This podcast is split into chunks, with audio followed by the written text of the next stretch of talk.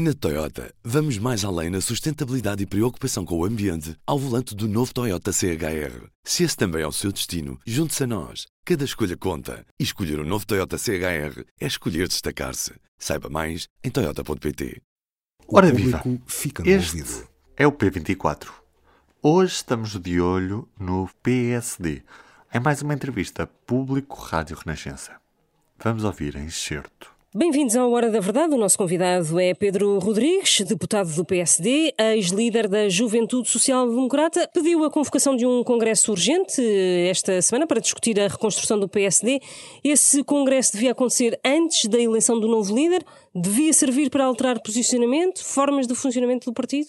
Vamos lá ver, eu pedi a convocação extraordinária de um congresso, ou de um congresso extraordinário, porque, na verdade, o resultado eleitoral que o PSD teve nas últimas eleições legislativas do passado domingo não podem deixar de convocar o partido para uma reflexão muito profunda sobre as causas que conduziram ao profundo divórcio do PSD com a sociedade portuguesa.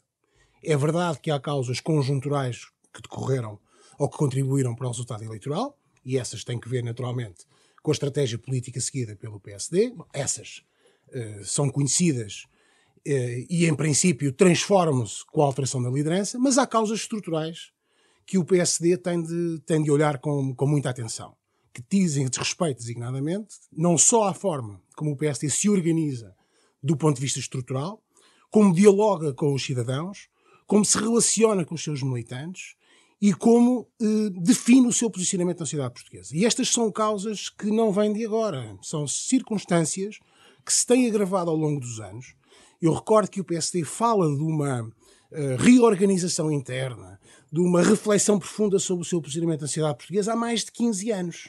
E há 15 anos, pelo menos há 15 anos, que se discutem ligeiramente estes temas e sucessivamente uh, uh, se vão adiando essa, essas resoluções sobre essas matérias.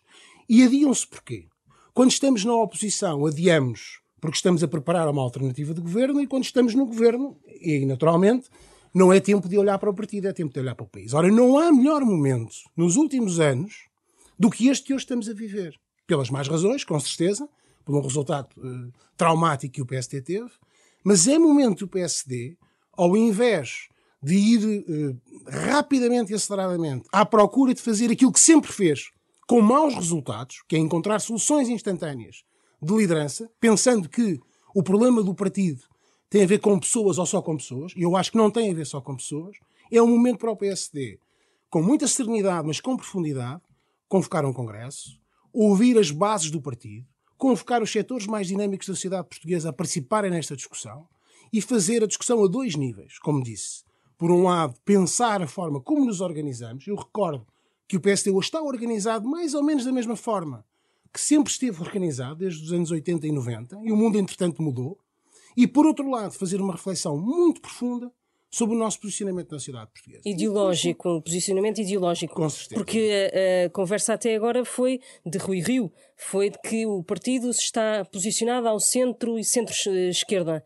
É essa uh, redefinição que tem que ser feita, é isso? O problema é que uh, é preciso perguntar o que é que isso significa, do ponto de vista substantivo e em termos de políticas concretas nada me serve, ou nada serve aos portugueses ouvirem lideranças do PSD ou protagonistas do PSD dizer que o PSD está mais ao centro, ou mais à direita, ou mais ao centro-esquerda, sem que isso signifique perceberem e apreenderem o que é que isso tem a ver, o que é que isso impacta nas suas vidas. Qual é a consequência disso, por exemplo, ao nível da nossa posição sobre uma política fiscal que asfixia empresários e a classe média? O que é que isso significa? O que é que significa isso do ponto de vista da construção de um modelo económico que permita aumentar os rendimentos dos portugueses. O que é que isso significa para as jovens famílias? O que é que isso significa para os empresários do Ave, que veem permanentemente o país não, a não crescer em função das suas ambições? Portanto, é ideológico, com certeza, mas é sobretudo programática. E aquilo que se tem assistido nos últimos anos, e nestas eleições isso foi muito paradigmático, é que o PSD facilmente encontra rótulos para o seu posicionamento, mas não encontra consequências para esse posicionamento em termos de políticas concretas. E é essa alteração estrutural que é preciso fazer, porque o eleitorado hoje é muito exigente e não se contenta, com certeza, em, uh, ou nada lhe serve ouvir dizer que o PS é mais de centro-esquerda ou menos de centro-esquerda. Interessa saber quais são as posições substantivas do PSD que permitirão resolver os problemas dos portugueses. Considera que o, o futuro do PSD pode ser eh, semelhante ao do CDS e uh, começar, eh, se não houver essa reflexão, num, num, desaparecimento gradual do PSD tal como ele é neste momento? Evidentemente que eu me recuso sequer a considerar essa possibilidade. Eu acredito muito que o PSD continua a ser o partido reformista em Portugal, o único partido reformista em Portugal que pode representar e liderar todo o espaço não socialista e que pode introduzir em Portugal as transformações que os portugueses reclamam. Dito isto, também tenho a consciência de que as organizações não são eternas. E ou as organizações, neste caso os partidos políticos, e o PSD neste caso em particular, é capaz de interpretar o sentimento uh, que os portugueses transmitiram com este resultado eleitoral e com resultados anteriores, isto não é um resultado único ou virgem, é uma sequência uh, que, que voltou a ser corporizada nesta última eleição legislativa, ou somos capazes de entender os sinais que os cidadãos nos dão, introduzindo as transformações necessárias, adequadas aos tempos que vivemos, ou evidentemente os cidadãos vão procurar outras alternativas. Ninguém é dono dos votos, nem ninguém é dono dos eleitores. Os eleitores, felizmente, vivem hoje num estado de tremenda exigência e não votam nos partidos numa, numa sensação de clubite. Eu sou do Vitória de Guimarães e simpatizo com o Futebol Clube do Porto e assim sempre será. Mas os cidadãos não olham, e ainda bem, para os partidos políticos dessa forma. Olham e encontram nos partidos políticos o reflexo das soluções dos problemas que enfrentam, das exibições que têm. E ou os partidos são capazes se organizar, de se reestruturar e de dar respostas a essas mesmas exigências, ou então, evidentemente, que o caminho é de procurarem outras alternativas. O que se passou ou o que está a passar à direita do PSD não é, evidentemente, causa de geração espontânea. O surgimento de novos partidos políticos, com a força que têm demonstrado nas, últimas, nas duas últimas eleições, sobretudo nesta, não, é, não, não são causas de geração espontânea. Não é por acaso que isto está a suceder. E a responsabilidade é, evidentemente, dos políticos e dos partidos políticos que não têm conseguido encontrar ou diagnosticar, em primeiro lugar, as causas do descontentamento e, em segundo lugar, encontrar as soluções para resolver e, satisfazer esse mesmo descontentamento.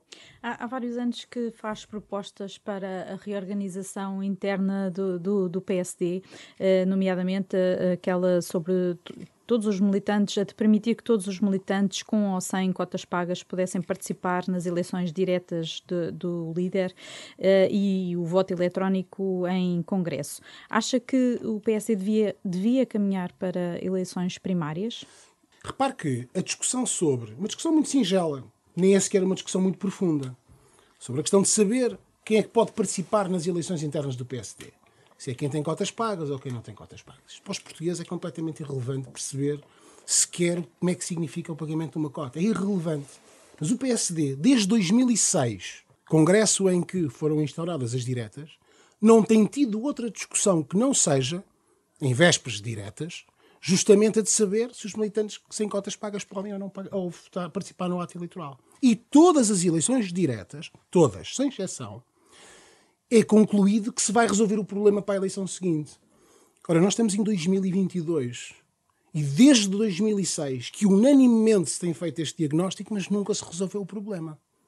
Agora, fazemos a extrapolação para circunstâncias ou para temas mais substantivos e mais complexos e chegamos à conclusão que o problema é ainda mais profundo do que este que estou aqui a discutir, porque esse é apenas alterar um número de um artigo dos estatutos num sítio que está visível para todos. E, portanto, o que eu julgo sobre a questão da participação dos militantes e das primárias em particular é o seguinte: nós não podemos querer eleger um primeiro-ministro com 20 mil pessoas a votar ou com 30 mil pessoas a votar. O PSD tem que perceber, como percebeu em 2006, que era necessário dar um salto qualitativo na participação dos militantes, introduzindo as eleições diretas, e foi um salto qualitativo muito relevante, que teve depois consequências também na forma como o partido evoluiu e como o partido se passou a estruturar que não é isento também de uma reflexão que tem que ser feita e há alguns aspectos têm que ser mitigados e corrigidos, sem dúvida.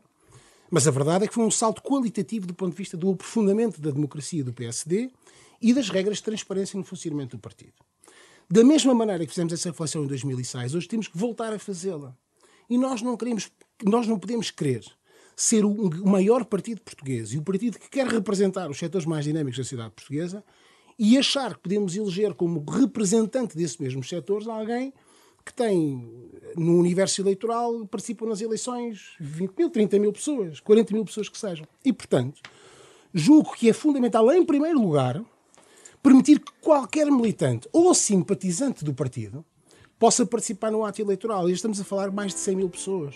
A entrevista completa está disponível em público.pt, também na edição impressa desta quinta-feira e passa depois das 11 da noite na Rádio Renascença. E nos destaques da edição impressa de hoje, António Costa indigitado, Marcelo vai esperar só pelos resultados dos círculos da Europa e fora da Europa, mas está feita a promessa. António Costa será mesmo o próximo Primeiro-Ministro. Não é surpreendente, uma vez que os resultados eleitorais assim o indicavam. E na secção de ciência, a história de dois doentes sem sinais de leucemia, 10 anos após a imunoterapia. Eu sou o Ruben Martins, do P24 é tudo por hoje. Até amanhã. O público fica no ouvido. Na Toyota, vamos mais além na sustentabilidade e preocupação com o ambiente ao volante do novo Toyota CHR. Se esse também é o seu destino, junte-se a nós. Cada escolha conta. E escolher o um novo Toyota CHR é escolher destacar-se. Saiba mais em Toyota.pt.